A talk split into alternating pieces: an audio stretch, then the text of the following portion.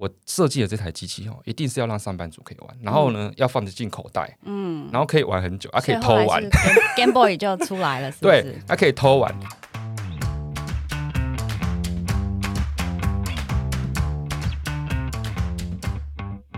欢迎光临六十六号公路总局，由老雷局长和阿飞局长共同为大家服务。那我们就出发喽，Go！我说，我说，可以，可以。Hello，我是老雷。嗨，我是阿飞。呃，大家欢迎来到我们的六十六号公路总局。这个没有预录，所以每次都不一样，开关都不一样。我觉得我们今天好，这个很，我们要挑战一个新的尝试，全新计划，全新尝试。但是，嗯，我们先开罐好了。好，我们先开罐。今天录音比较早，喝可乐，第一次。早上好像不太好喝啤酒，比较好。嗯，而且我们今天的主题，因为我们今天没有特别来宾，对。然后我们今天是要想带给大家很多的干货 这给我造成了非常大的压力，你知道吗？因为我们今天，我们先讲一下今天是什么的主题，全新计划哦。我们今天的全新计划是我们要呃跟大家介绍一本书。哇，一一般来说，那个好像 podcast 上就是介绍读书这件事情，好像是一个那个票房毒药。哦，真的吗？好像是听那个白苹果说的，但是呢，嗯，我相信我们的听众都是非常想要看求知若渴，求知若渴，求知若渴。所以，呃，其实我们也不是说介绍整本书的内容，而是这本书里面的 insight，是不是这样？对，没错，可以讨论一下，因为我们选书，我们等下可以讲一下我们在选的。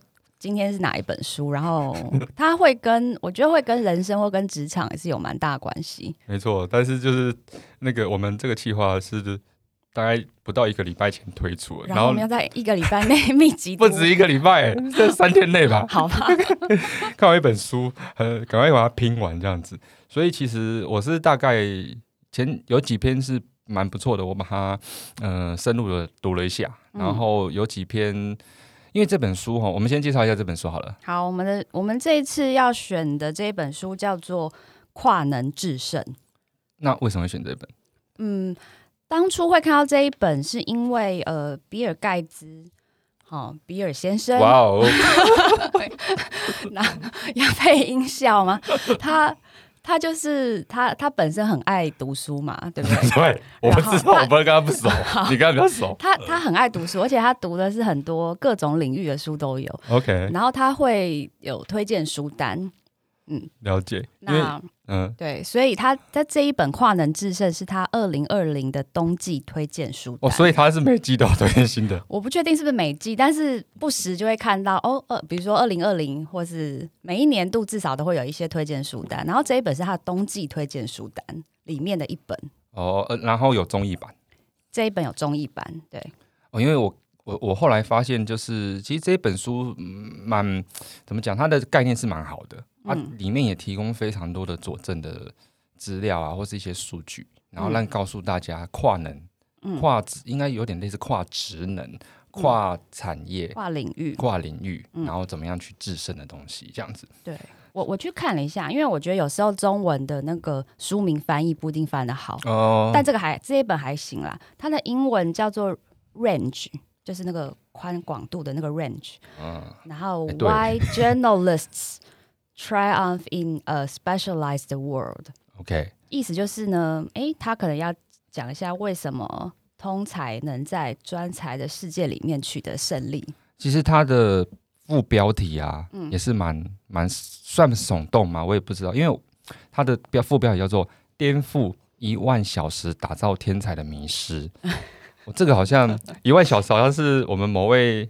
熟识的前辈常常告诉我们一万小时的练习，可是这本书要打败他 的看法。对我我我觉得好像也不是完全打败，但是他有提出一些观点。其实后记他有说了，他说一万小时的练习，并他不是并不是要挑战这个，他的意思是说一万小时的练习，他他指的是说应该要多元方面的练习，嗯嗯，而不是说专精的去练习一个东西，不然就会被 AI 打败。嗯嗯。好，等下，那我再提一下好了，因为我有去看了一下作者他的访问，嗯，我们要做很多功课。哇塞！然后他就有提到他为什么会开始研究通才这个主题。嗯，然后他说有一部分原因是因为这个社会现在社会实在是太过推崇专家、专才。嗯，然后反而模糊了通才的重要性。嗯，那这会有几种问题啦。一个是比如说组织面，比如说组织你专门你只 hire 专家，嗯，那它有可能会造成呃有些事情它无法重大突破，或是有一些创新的想法。然后另外一个是对个人的影响，因为比如说你个人就被这种观点影响，嗯，然后你就会觉得啊，我是不是要很早就要找到我的人生方向？对，人生方向。然后你反而没有。错失了你可以探索自己到底适合哪一个阶段，哪哪一个哪一个专就是哪一个领域的这种阶段。这个其实我同意阿飞，因为我边看这个书哦，其实我心中啊一直想起两个字，嗯，其实就是博雅。其实博雅，呃，在台湾很多人民政治人物，什么张博雅、苗博雅 议员什么，嗯，对，议员他们都叫博雅。其实博博雅真正的意思是来自于。英文哎，不是英文也是来自拉丁文，它叫做 liberal and arts。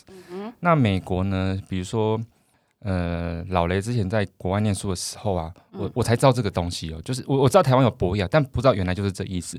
就是你去看那个美国的大学排名哦，OK，它会有一个 national university 的排名。嗯哼，那它这个排名就是比如说我们熟知的像哈佛啊，像 MIT 这些，它在那个里面是会有很大的排名。嗯，可是还有另外一块，它叫做 Liberal and Arts 的 ranking，嗯哼，那这些 university 它跟 national 的最大差别在于说，national 的大学，national wide 的这种大学，它是比较 focus，它它其实大学部也基本上都有 liberal and arts 的教育，但是 national 大学它只有研究所，哦，可是 liberal and arts 的学校通常没有研究所，可是它就是强强调博雅教育，嗯，那其实里面的学校的排名并不输哈佛。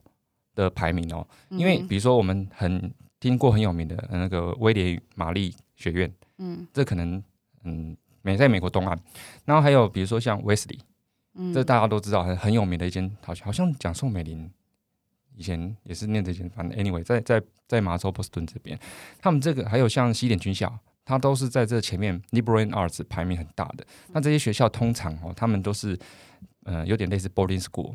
他们大一、大二就是一定要住校，然后强调就是通识教育、通才教育。OK，对，所以这个概念好像很久就有，可是好像后来因为工业化时代，大家开始专精了，嗯，把各个领域专精化。专精化之后呢，好像现在就变成很坚固。可是学校还是强调说，我们是强调 liberal arts 的教育，这样子。哦，就是鼓励大家还是多方探索。对，嗯，对。可是很奇怪哈，这个很矛盾，就是。大学虽然又叫你鼓鼓励去多探索，可是，在职场上好像又变得你要专才，所以这本书感觉就是在打想要打破这一块的讲法，就是说它里面很多案例其实是讲以前的，很多以前对，所以看这本书的时候，有些案例蛮看的蛮痛苦的。对，他的案例是说，呃，以前是这样，但是中间好像有一段时间没有这样，然后他又鼓励一定要变这样子，就。有点那个，所以可是可能要搭配案例嗯来看。对于博雅教育这一块，我觉得我那时候就想到这个东西。嗯嗯，会不会博雅教育其实不不是，也许不是从大学开始，更之前就要开始？好，没关系，我们先看一下案例好了，因为我看，因为老雷有做一些书斋啦。第一次看读书，然后我们第一个第一个案例，其实我觉得大家会比较熟悉，是关于运动方面的。对，这个案例是就我们刚才讲的嘛，他刚开始书一开始就是提到两个人不同的人，一个就是老虎老虎伍兹，大家应该都知道，嗯，然后一个是那个打网球那个费德勒，嗯，那真的很强，他前两年还可以四十几岁还拿到大满贯吧，嗯，我记得是这样，他就说啊，老虎伍兹哦，他从三岁就开始练高尔夫了，他什么三岁就可以什么。挥杆，然后四五岁就可以去什么跟那个比赛吗？对，跟国小组的比赛，好像就我们上次看那个嘛，那个后裔骑兵那个很小就可以去成人组去比赛。嗯嗯。然后他爸就是一直训练他，变成是一个高尔夫球很强的人。嗯。然后那个费德勒他就是不一样的，对，他就是小时候什么运动都做过，都碰过，都碰过。嗯。然后他也遇过就是。他好像还踢过足球，是不是？有，有踢过足球，反正都还蛮强的哦。然后他后来发现网球他也很强，然后既然我觉得有一个很，他是我觉得他是父母刻意培养的，因为后来有一个案例是说，他父母哦也有像老虎伍兹那样子哦，就是要让他去跨年龄去参加比赛，然后可以得奖金赚钱这样子，然后他爸妈说不要，因为他想要让他小孩就是在那个年纪的里面打完球结束，还可以跟旁边的球球友们一起出去玩，对，而不是。去去了之后，就为了比赛，他觉得这样没有他的兴趣在。嗯，就是让他觉得诶有点好玩，又有有有朋友一起，然后一边锻炼他的运动的。对，嗯，我觉得，哎，这这你怎么看？这我怎么看呢？对啊，你是说教育教育方面的吗？对啊，可是他刚开始他刚开始提这个，我看到说就说哦，提这个，那飞了就天才啊，天才，你你天才，你废话，你每个人都这样，怎么可能？嗯对，但是我觉得父母的态度啦，嗯，可是我觉得像老虎子，其实我我觉得我们两我们也没有办法跟他们真的很熟嘛，对不对？也许，也许对，就是也许真的就是从小你就会发现他有某一方面天赋，可是他到底要不要继续只专攻这个天赋，或者是让他多方探索，会不会有时候也是小朋友自己的嗯想法？或者他自己觉得他在这里面有没有得到乐趣？那他自己会有想法吗？自己就不确定。我觉得他可能不一定会有想法，可是他你可以观察到他会不会喜欢做这件事情。嗯，对。假设可能老虎伍兹他就是从从小打高尔夫，他其实很开心哦，对不对？懂了懂了。他你不是强迫他的。其实我记得当时在那个一样是在国外的时候，我觉得那个两个差距非让我非常的 shock，就是那时候是零八年，应该是奥运吧。哦，奥运，然后呢，就是我们在就在看奥运嘛，好，在在美国看奥运，然后那时候中国选手好像是体操，体操这个比赛有一个小小孩，呃，那个那个选手，那国外的人就他那个那个奖评竟然听听听他讲，就是说他觉得这个第一个他他的想法就是这个小孩奇怪，好像太小了，OK，好，那这个。太小没就就他质疑了，但是没有办法，因为反正检检查都过了，他觉得太小。然后他后面的 comment 是他得到冠军哦，可是他说奇怪，他怎么不是很开心哦？对，然后整整件事情哦，反正其实美国我觉得他不太美国人不太喜不太那么热衷于奥运，他们就觉得说这就是一个很强的人，然后就去比赛，然后美国得冠军就很正常。反正他从小就喜欢这件事情，嗯，所以他就。竟然后面争论节目在讨论说，为什么这个 Chinese girl 啊，她没有办法在得冠军的时候很很很开心？嗯嗯嗯。然后就说，然后后来又延伸哦，就说，哎，奇怪，像我们西方的家这造参加奥运的人，他不是从小就去培养他，因为在大陆叫做体制内。OK，那些人跟其实一般民众也是完全分开的。你说被挑选进去，对，他们专门训练，对他们都会说那是体制内，嗯，跟大陆国国家那个中国一般国民是没有关系的，他们会觉得是这样。然后他就探讨说，哎，在美国哈，他们每次那个比赛就是哎，很看到哈，那个场地就是一堆亲朋好友，或是整个 neighborhood 就来帮那个小球员加油。然后看那个奥运，他们得奖牌就是摄影机会拍嘛，拍到那个他们的家，他就很欢欢欣鼓舞。然后拍到中国的家庭就是哎。好像是应该的，你应该要得到这个事情。没这个压力好大。对对对对，他他就探讨这个。哎，我那时候也觉得蛮蛮 shock，因为像那时候我记得有一个铁人三项的跑步的一个女生吧，她平常是就是有公务员在做事啊，就是他平常不是在训练，他就是是公务员，就做一些其他事。他斜杠哦。哎，对，很长。我们听那个巴西足球员不是说什么，呃，他是什么税务专家，然后去去踢足球，然后北韩就是，哎，不过北韩是比较好笑，没没得冠军就去挖矿。你这什么？其实我觉得那整个好像整个教育体制是不同的。嗯，所以对，就是也许你刚刚说的那个中国女孩，她其实就是有点被被迫，他必须要接受他这样的人生规划。嗯。可是这个好像我不知道哎，这个感觉已经太深入在讲这个，我们还是讲一下通才好了。好，我们讲下通才哈。像刚才有讲到那个跨界的知识啊，他这边还有提到一个案例，就是说像金融海啸发生的时候啊，零八年，嗯，他就觉得啊，以银行来做比喻，哦，这个老雷专专业，这个你对这个你很有感哦，我觉得。对，他就说各个部门哦，就是因为他很隔阂，然后就用自己的本身的呃专业去判断风险，然后就各自为政，然后就叠加出更大的灾难。好，然后再来就是说每个部门哦，对于专业的傲慢，所以基本上。就会造成谷仓效应，嗯哼，大家都觉得自己呃应该要这样子去灭火，OK。所以比如说，他有举一个案例哦，他说，比如说一个房子失火了，那大家都是去自己用水桶灭火，有的人拿水管来灭火，然后没有一个人跨整合的方式来灭火。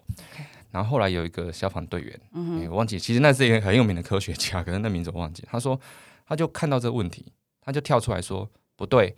大家现在集合在我面前，嗯，好，然后呢，一起去那个湖边，因为他们是用湖边舀水出来做的。然后请大家把刚才的器具全部拿起来，嗯然后去湖边听我指令，一二三，泼，嗯，就是火就灭，集合 就是一次集合大家的水量这样子。对，所以这个也算是一个跨界。应该说，他不会只局限在自己的这条路上，或者自己的这个这个领域里面。嗯，然后他往后面退了一步，然后看一下，哦，原来其实这样做会更有效率。啊，这个我那时候在想，这不就是公司的 PM 吗？啊，PM 就在做这个事情。这到底差在哪？PM 或是我觉得公司的高层吧。所以 PM 如果要做的好，就要变成高层。我说有时候，对，有时候高层的决策，或是高层他他能不能纵纵观所有的事情，然后一起去带领一个方向，我觉得是有关。可是一个大组织，他那个上上面要上去，其实也是在某个领域很厉害才会上去，对不对？他没有说是一个跨领域厉害的人上去。一般看的感觉就是这样子。一般是这样，对我，但我觉得也许。依照这本书的说法，我觉得越来应该是越来越多的机会是，你虽然你可能有一个专业，可是你更强调是你，比如说跨部门、跨领域的那种知识，嗯，可以帮助你在职场上有更多的发挥。所以平常其实就是多去涉猎一些不同的东西。嗯，我我可以举一个例子，我觉得蛮有趣的。我觉得我我不知道是不是也是东西方文化差异。就比如说我之前的。呃，工作的时候有时候会遇到一些国外的主管，嗯，然后呃，尤其是欧美的主管，嗯，我觉得他们就是有点像类似书里面说的，就是他除了他自己本身的专业之外，他其实可以跟你谈很多非专业的事情。他可以，比如说他会跟你讲，呃，他呃，比如说他很喜欢看画展，嗯，他很喜欢某种呃音乐。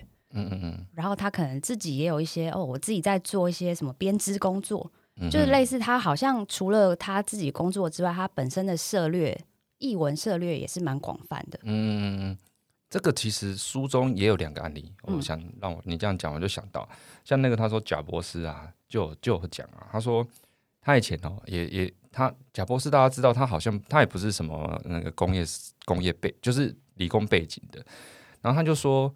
他就很喜欢上一些艺术课程。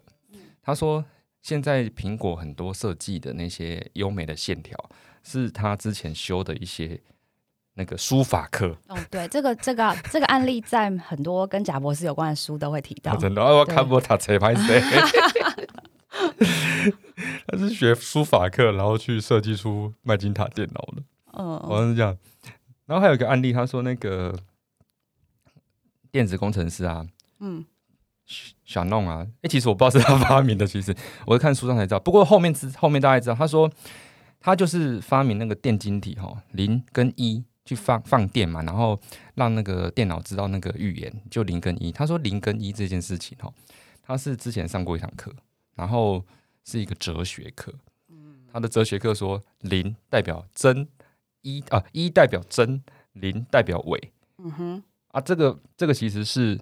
在他念那本书的时候的将近七八十年前的人提出的，OK，然后他就运用这个概念，然后就设计了出电脑语言这件事情。哦，所以多方涉猎感觉是可以做这件事情。对他这本书里面会一直强调，就是你除了多方涉猎之外，你可以把不同领域的学到的东西应用在新的领域，就是跨界。你刚刚讲的那两个例子都是这样。那你本身有没有应用的案例？你觉得？我本身有没有运用到案例？我觉得比较呃立即想到是，比如说我们以前那家公司，嗯嗯嗯，它不是只有一个服务嘛，它有很多嘛，哦，跨部门的，跨部门。所以如果是以行销来说的话，你比较容易跨呃，比如说做电商的行销，它行销方法可能跟做做内容行销。呃，可能以前可能不太一样，可是你可能有机会是说，哦，原来电商是这样做，那这个做法能不能用到其他的不同的产品去做？哦，这个其实就一个，我我后来对这本书的理解就是，以前不在这本书的案例啊，以前有听过一个很好笑的笑话，嗯，他说那个科学家就智智障啊，他说以前哦在产线上，嗯，然后呢很多就是那个。产线他们是卖好像水果吧，不管反正我们就举例是水果好了。那水果呢，你那个产线一定是水果，然后有个机器把水果放到箱子里嘛。那有个有个机器把箱子折叠起来，然后把苹果放进去。举例，那他们这产线常常会出现说，哎，奇怪，怎么会有空箱子？嗯哼，好，那空会有空箱子，那空箱子就影响整整个后面的那个，因为屏保他会看到，哎，有空箱子，然后产线就要暂停，全面前面的东西都要暂停这样。然后呢，他们就花了很多的钱，然后呢，和科学家就去研究，我要怎么样去把箱子跟苹果这时间可以对应得上，嗯哼，就对应得上。然后花了非常多钱，花了非常多时间。然后后来呢，就有一个农夫，就进那个那个产线的。阿飞一直笑，你是听过的？我你没有听过？我好像听过，没关系，好，没关系，你继续讲。那就一个农民就进来，然后他就说啊。要这么困难吗？这要来，然后他就放一台电风扇，放在那个空箱子可能出现的地方，然后呢，空箱子出来，因为它比较轻，就被吹走，然后就解决这个问题。这个就是里面有讲到，就是非哎业余人士，对，对业余人士反而他可以用一个很开阔的心态去看这个这这个问题，整件事情，对不对？对，那就就。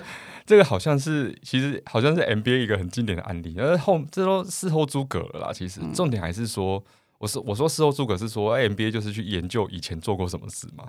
而你未来要怎么做，其实还是要靠不断的去扩展自己的心胸来培养跨界能力。我觉得是这样。像我也想问老雷啊，因为像老雷是 BD 嘛，我觉得 BD 感觉也。它可以变成一个专才吗？还是它其实需要通才的能力？我觉得 BD 要比较专，哎，不一定，因为哈，他以前以前有个，哎，我听一个前辈有说过一个定义啊，BD 哈还分两种，一种叫做卖 Prada 的 DBD，那是 sales 吗？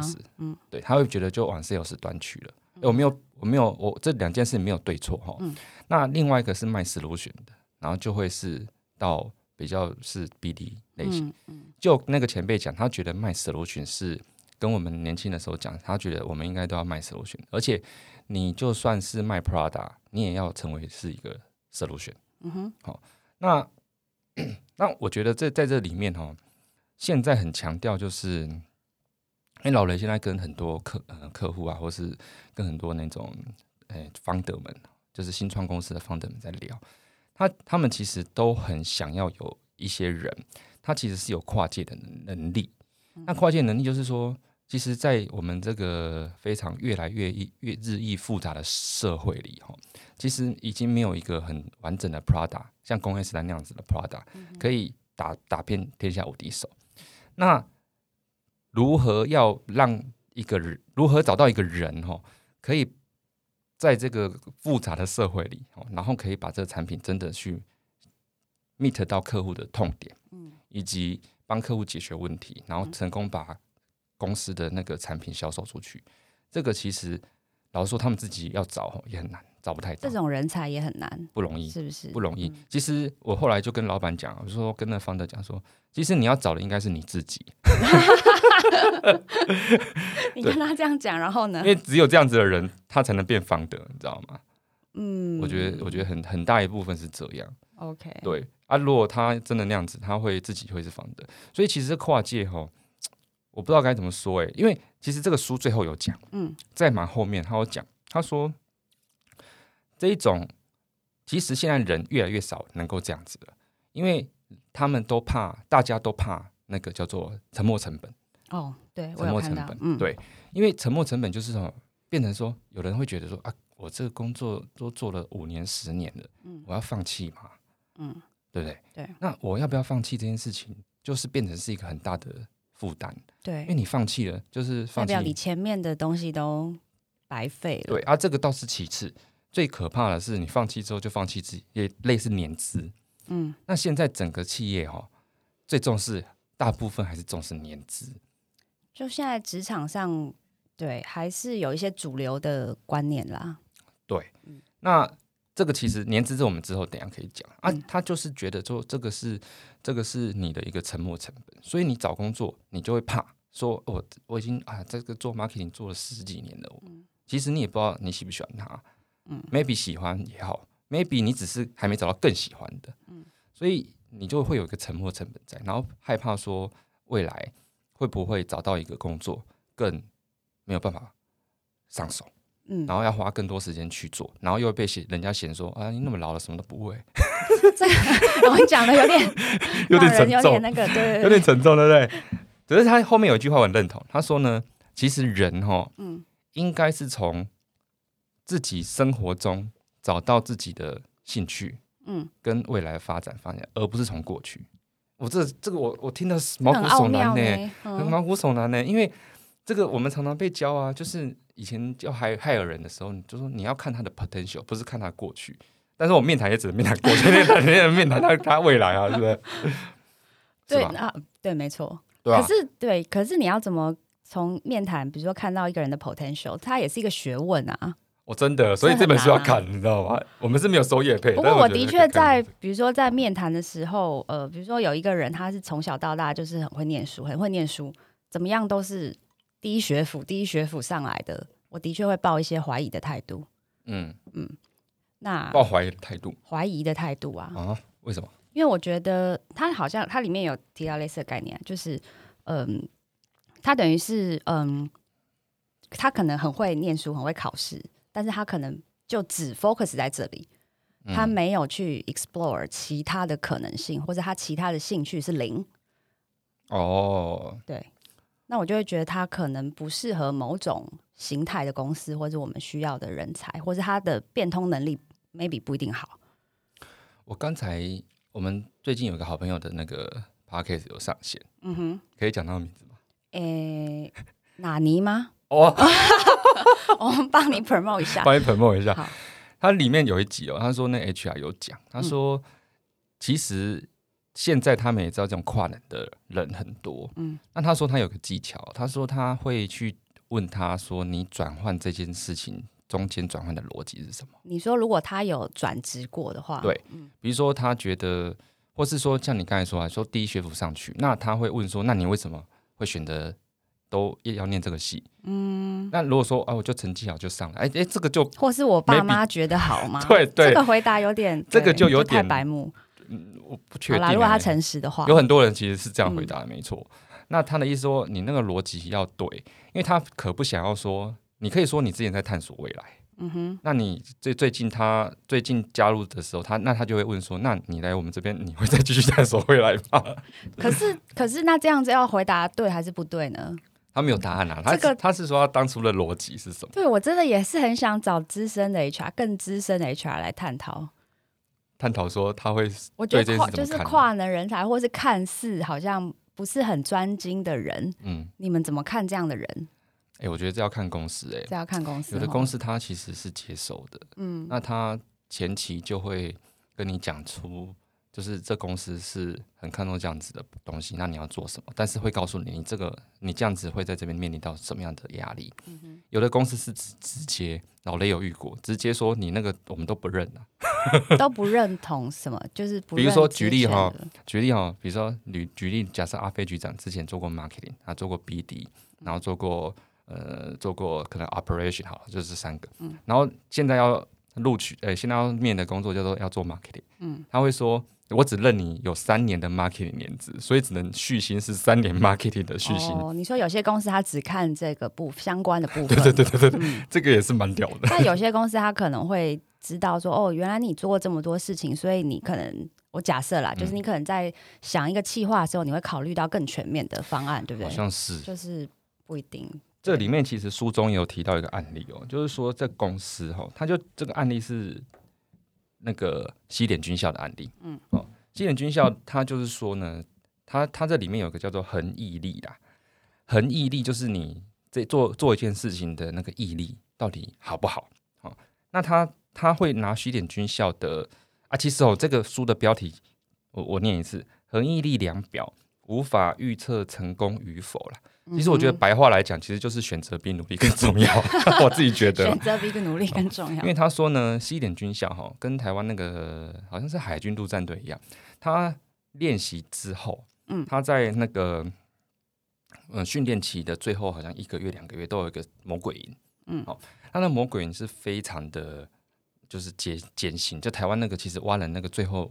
有没有？还把那个钉子直接插到你的那个胸肌里面去？这个我就不知道。最后那个荣耀，他们觉得呃可以忍受，对，要忍受要，忍受这样子。然后最后天堂路嘛，他全部血，然后最后把那根钢钉打。感觉怎么是个宗教仪式啊？对。然后他说西点军校，他的意思说西点军校这些军人出来哈，我还查了一下西点军校的校训，叫做。荣誉、责任、国家，所以他们觉得这很荣誉。那他毕业后，其实已经是一个很毅力的代表。嗯，你能够毕业的人哈，基本上就是得到非常高的呃肯定。嗯哼，就是你对这个国家荣誉、责任，嗯哼，是非常有恒毅力的。好，忠贞不非常忠贞不二这样子。可是呢，在大概早期西点军校哈，这个是进去都是免费的啊，国家出钱。那这些学生进去哈，就是被认为是那个国家栋梁，嗯，然后国家呢也也就是积极的栽培他们，然后觉得他们会非常忠贞。可是他们到八零年代之后，发现很奇怪的事情，嗯，就是这些学生呢，为什么都留职离职率越来越高？就是他们哈军人哦，嗯，跟台湾应应该是一样的，一个当兵当了二十年之后可以拿终身俸，而且终身俸非常的好，就是。基本上就是保你一辈子，因为美国还有那种退伍军人俱乐部啊，你去那个那个飞机场哦，很多退伍军人就直接走进去，嗯哦，那个那个让去比那个那个什么美国运通的那个顶级卡最好的那个里面还好，还奢华，对，啊，然后到处都有那个士官的 club 这样，然后他就觉得说，为什么他们竟然会放弃这些东西不要，然后去去去去找别的工作这样子，后来他们就做了一个决定，说好。那我们就是增加他的 bonus，OK，好，结果增加 bonus 呢，发现更大的问题，嗯，因为他增加 bonus 就是说，比如说啦，举例哈，他到通常他们十七十八年离职率就特别高，可是他他就快要拿到 bonus，快要拿到 bonus 之前离职率很高哦，就是不当了，为什么要放弃这些？就不懂？那他们第一个做法就是说我就是加强，我就是在你第十七十八年的时候，我就给你在。三亿 bonus 再给你，比如说二十万美金这样子，嗯，二十万蛮蛮多的啊。那你就在三年，你再过做三年，而且还可以最后再领二十年，结果发现呢，哎，会留下来还是会留下来，会走的还是会走，嗯，好，因为他觉得后来，后来这本书，嗯，才后来他们就做了一个决定，说，哎，做了一个研究，就说，哎，这些西点军校的学生为什么到给他 bonus 还要走，然后因为他被检讨了，说：“哎，你花了纳税人又花了几几十亿、几百亿的美金，然后结果留下来的还是留下来，走了还是走啊？虽然离职率有稍微把原本可能不会走的，但后来还是走的那些人留下来了。嗯哼，可是你还是没有达到原原本预期的效果。嗯，然后他们就觉得说：，哎，那研究做做研究说，哎，那到底是什么原因？然后后来反正有一个小结论啊，就是说，其实哈，那。西点军校这些人哦，他可能是在进学校之前，其实就知道自己可以进这军校了。那那时候没有更好的选择，或是那时候就这个就是最好的选择，因为他就是西点军校，嗯哼，就是人才，他就进去，而且进去是有钱的。他像老雷刚才说过，西点军校其实在 liberal arts 那个排名是很高的。他们进到那个学校之后，他又不用学费，然后又可以为国家奉献，然后号称之后毕业，其实。哎，川普是不是也是西点军校？还是我忘记了？反正美国很多其实 CEO 是西点军校毕业的。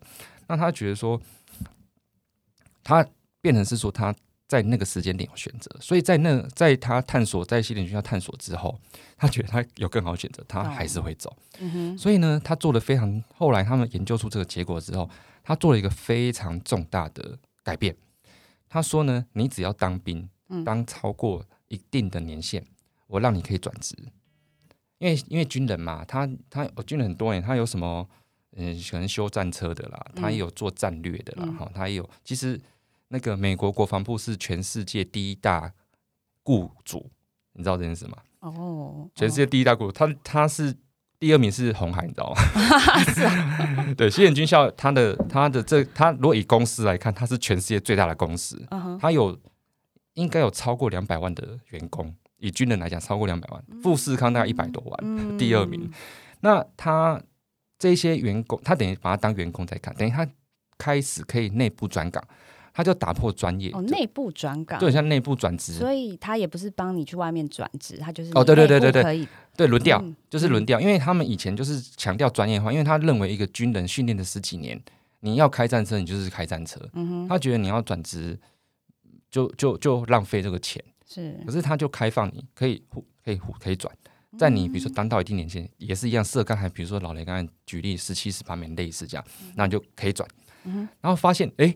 有效哎，有效，大家反而留下来，大家反而留下来，因为其实你想走，其实有时候是因为职涯，嗯，自己的想法嘛，对，或你想做的事情，发现肯定可能对维修比较有兴趣，没错，嗯，没错。啊。你说以全世界最大的公司美军啊，我想要今天我想去欧洲好了，我乱乱说，我想说去欧洲，嗯，就调到欧欧洲总部，还可以去塞纳河坐船，放假的时候，对不对？他他他申请轮调过去，哎。说不定他就没有想说要离职了。嗯，以公司来看，就变成是这样。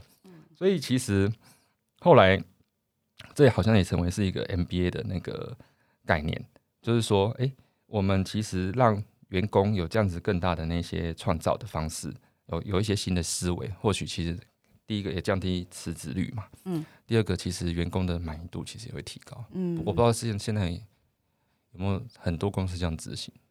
很多公司。嗯，其实我知道可以轮调公司其实不太多吧？是吗？大公司，这个我就对。我遇过一个公司是很鼓励内部，很鼓励轮调，很鼓励内部轮调的。他当初是六个月就可以轮调，然后所以他是你自己申请还是公司规定你要轮调？好像有两种，对不对？有两种是。可是我跟你讲，像金融业哈，有的是轮调是强制的。嗯哼，因为他怕舞弊啊，所以我觉得那个不是一个真正概念上的轮调，嗯嗯，而是以防弊为主的哦，他是 OK OK。那有一些公司好像是规定轮调，是因为他想要培养你成为更就是每一个部门你都知道的那种人才。哦，MA 啦，那 MA 大概会这样子。啊，我是说之前我们有一间网络公司，那他是鼓励内部轮调的，像老雷当初就是因为这样，然后有这样轮调机会。嗯，那。但是后来也是因为大家轮调太频繁了，所以后来开始有些规定，比如说要满一年啊，满三年才可以这样轮调。可是更多公司好像真的，尤其尤其金融业，更重视你在那个岗位上的的的的持持久度。对，所以这金融业相对少，业务部门间轮调 OK 啦。可是你可能今天要去 operation 的，嗯哼，可能有点难。嗯，对，我觉得大概是这样。对。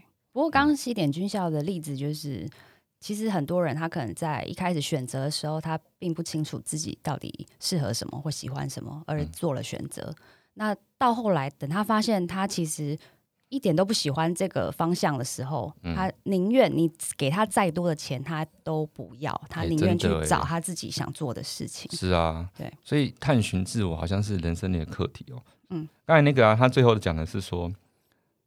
他讲的这句话蛮重的，我马上抄下来。他说：“为了坚持而坚持，吼，反而成为你人生的阻碍，很重啊！”我觉得，哎，的确是这样。所以我后来结论就是说，这这个这一篇叫做“选择比努力更重要”。嗯，的确是这样子啊。对，有时候就有点像是你刚刚讲的沉没成本。你为了坚持那些你不想，对，不想被放弃、被丢掉的之前的努力，然后一直坚持下去，对，反而。更多的损失。不过这个这个要拿到生活上去直接来做一个实践，好像很难。老雷，我自己有实践过一点点啊，就是说以前我刚入职场的时候，然后有一次我跟主管就是聊嘛，哈，聊聊年终年终 review 嘛，哈，然后我就跟老板说，我觉得虽然我做这 OK 了哈，但是我觉得好像我我不确定我到底未来要做什么这样子。嗯哼，好，啊，老老板其实很简单的就回回复他说，我觉得你其实蛮有潜力的，嗯哼，因为你非常确定你不要做什么。OK，其实书中有大大概提到，就是说，其实你。当然是要思考啦，不是说那个很很懒惰，说我就不想做这就不想做那，不是这样，就是说你很明确知道这跟你个性不合，懂？所以你三去法，所以也也是一点一边在摸索尝试，对对，就是一个删去法的概念，然后就是删掉说嗯这个我不想做，这不想做，然后最后呢删到最后就说哎原来我想做这个，哦，因为过过了这几年应该有十几年了，然后觉得哎这句话好像蛮对的，其实在这个过程当中。的确，靠着自己不想做什么，然后你就越来越清楚，清楚知道自己可以往哪里走。对，然后发现越来越难找工作。所以来录 podcast 了吗？没有，这是 podcast 可以当工作，但没有办法赚钱。对，然后刚那个观点，我觉得就是个人之外，组织也是，组织也是，就是你可能呃，你本来在做那个那个那件事情。那那个组织 focus 的那件事情，诶，你可能不想放弃，而一直坚持着。但其实外面世界都在变化了，其他公司都已经赶上了。嗯，然后你还是不想放弃你原本好，比如说那原本那个事业是有在赚钱，只是越赚越少，可是你还是不想放弃。然后我觉得他就会逐渐走向成，就是哦，你说是以公司层面来看，对不对？以公司层面，对，好像是因为，但这好像大组织。我我我遇过都是那个公司哈，假设他有心要做哈，嗯，其实就变成要组织改组。我觉得对，要要很就是，比如说 founder 或是最上面那个人要有决心，才有办法把他就是整个哦，我们可以去尝试新的方向，那种一种鼓励的方式。嗯，这种感觉就是一个会造成很多离职 离职潮。对，我我觉得最最终还是你要有决心。如果只是呃，固守原本的那个事业的话，我觉得他迟早就是会被淘汰。不改变就被淘汰了。其实很多公司哦，他们像老雷曾经在一个公司，然后做了一个专题，跟大老板们要报告。嗯哼，不是我报了哈，但是那个专题就是叫我们要收。要什么？其实，在大公司也很有趣。他其实老老板想要改变，可是他也不知道怎么改变。那他的对下面的那个公司几万人嘛，所以他一层层的往下。去找了怎么怎么样改变，然后最后的方式就是说，叫各个部门收集一个那个 idea 吗？不改变就被淘汰的案例哦，然后然后去跟大老板们报，然后让呃这个大公司做事其实也没办法，人多嘛，所以变成是大家变成是这个是一个专题，然后呢去跟大老板们报，然后让大老板们有惊觉到说要有还还要帮他们有危机意识哦。我另在，然后对讲完之后，其实有时候，不过我觉得是必要之恶啦。像老雷也常常去外面厂商，因为都在做新创的东西，然后就要免费帮他们上很多课，嗯哼，然后跟他们讲说现在趋势是这样，嗯，其实对于推展业务有帮助啦，因为他们就真的不懂啊，啊，你要怎么样帮他们懂？最快的方式就是办讲座嘛，嗯哼，啊，免费的让来听，然后他们公司还可以打说哦。我们员工有学习，OK，然后每个员工进来还可以赚学习时数 两小时，对不对？那结束之后，哎，对啊，啊，对我来讲，我比如说我对口的窗口，它内部推广也也会比较帮助。嗯，那你说在大组织，我刚才那是组织外嘛，啊，组织内部其实我觉得也有帮助。啊，你那些大老板要要同意你的案子，啊，你要跟他讲，但是不能直接用你要做的事情嘛，你就用一些。你知道吗？怪招，先告诉他哦，世界趋势就是这样，然后也不要先讲说你要干嘛，反正世界趋势是世界趋势就这样。所以那时候很多案例啊，什么 Nokia 啊、乐高啊，然后 Motorola，就是那种不改变就被淘汰的，有的是改改变成功的，有的是真的就被淘汰了。对，就是这样子。所以，对啊，对啊，我我觉得我还是很想要提那个任天堂的例子哦。因为因为我觉得任天堂那个例子就是我我刚刚好为什么为什么阿飞说也很想听？因为我觉得任天堂的例子 我不知道该怎么讲。真的吗？他就是有一点哦，他他这个例子就是除了我觉得那个呃那时候的呃是 CEO 吗？那时候 CEO 他本身有想要改变的想法，嗯嗯，然后刚好他下面的人有一个通才，他可以懂得去善用这个通才去创造那个组织的改变，嗯嗯嗯嗯。好，他的故事就是呢，其实任天堂本来是做日本传统纸牌，嗯的公司，一个小小的公司，哎，所以他本来一开始做这个纸牌可能赚了一笔钱，嗯，但是后来这个产业就是逐渐没落嘛。他说没落的原因是那个什么，日本在。战败后，然后不是美国托管嘛？对。然后他们开始要除旧布新呐，嗯。所以他们就那个纸牌就被禁了，被禁，被禁了一阵子，好像是这样。对对。然后他呃，但这时候那个他叫山田博，山内博，嗯。那他就是会要想说，那他要怎么让这个公司有办法起死回生的可能嘛？嗯。然后那时候呢，刚好他下面呢有一个呃有一个人物啦，他叫做横。横井军平，嗯，军平，对，军平，军平嗓。然后呢，军平嗓，我看书里面的描述，他其实就是在念书的时候成绩也很普通啊，嗯，然后也没有特定特定职涯想要怎么发展，然后只是自己很喜欢动手做一些发明或者小小玩意。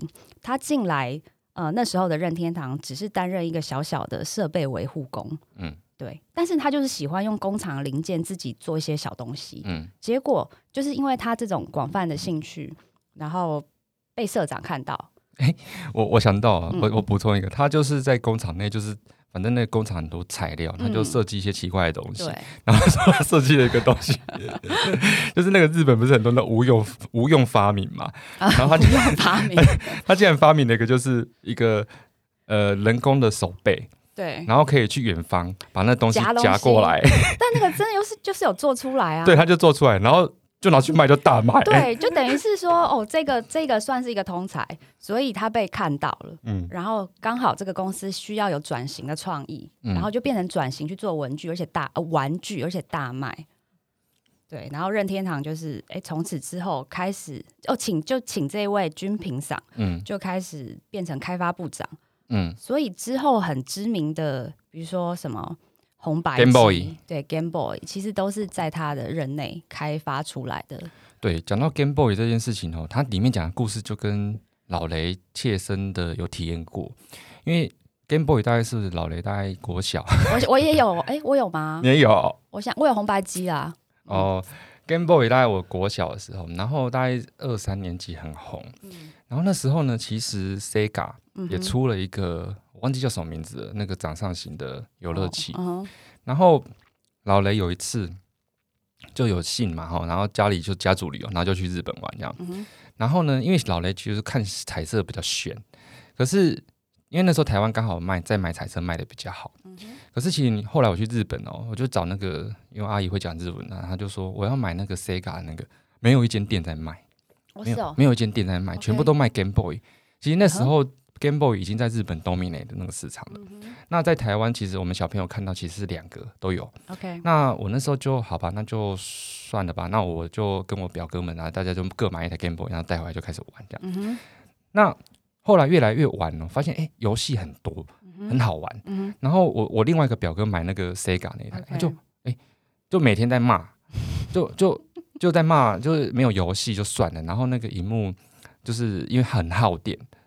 对，然后又很重，嗯，所以我们每次几个表哥就表哥表弟，然后就在那边玩那个 Game Boy，然后他就自己在那边要要插电嘛，就坐在远方，跟大家坐，就在远方也很可怜。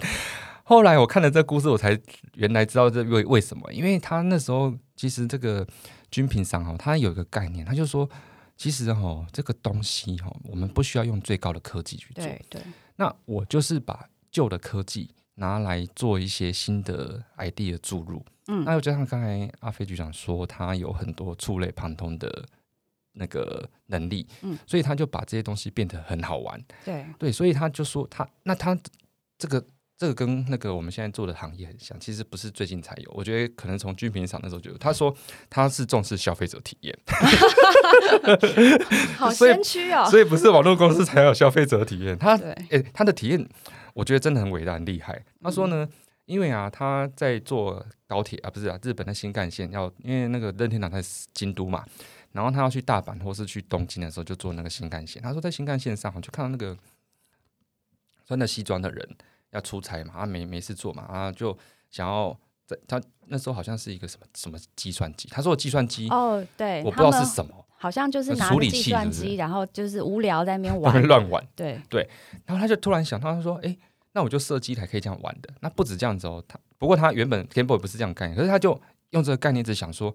我设计的这台机器哦，一定是要让上班族可以玩，然后呢，要放得进口袋，嗯，然后可以玩很久，啊，可以偷玩，Game Boy 就出来了，是对，它可以偷玩。所以像那个 Sega 为什么会败下来的原因，就是第一个，它那个机器太大了，上班族装不到口袋里，没办法偷玩。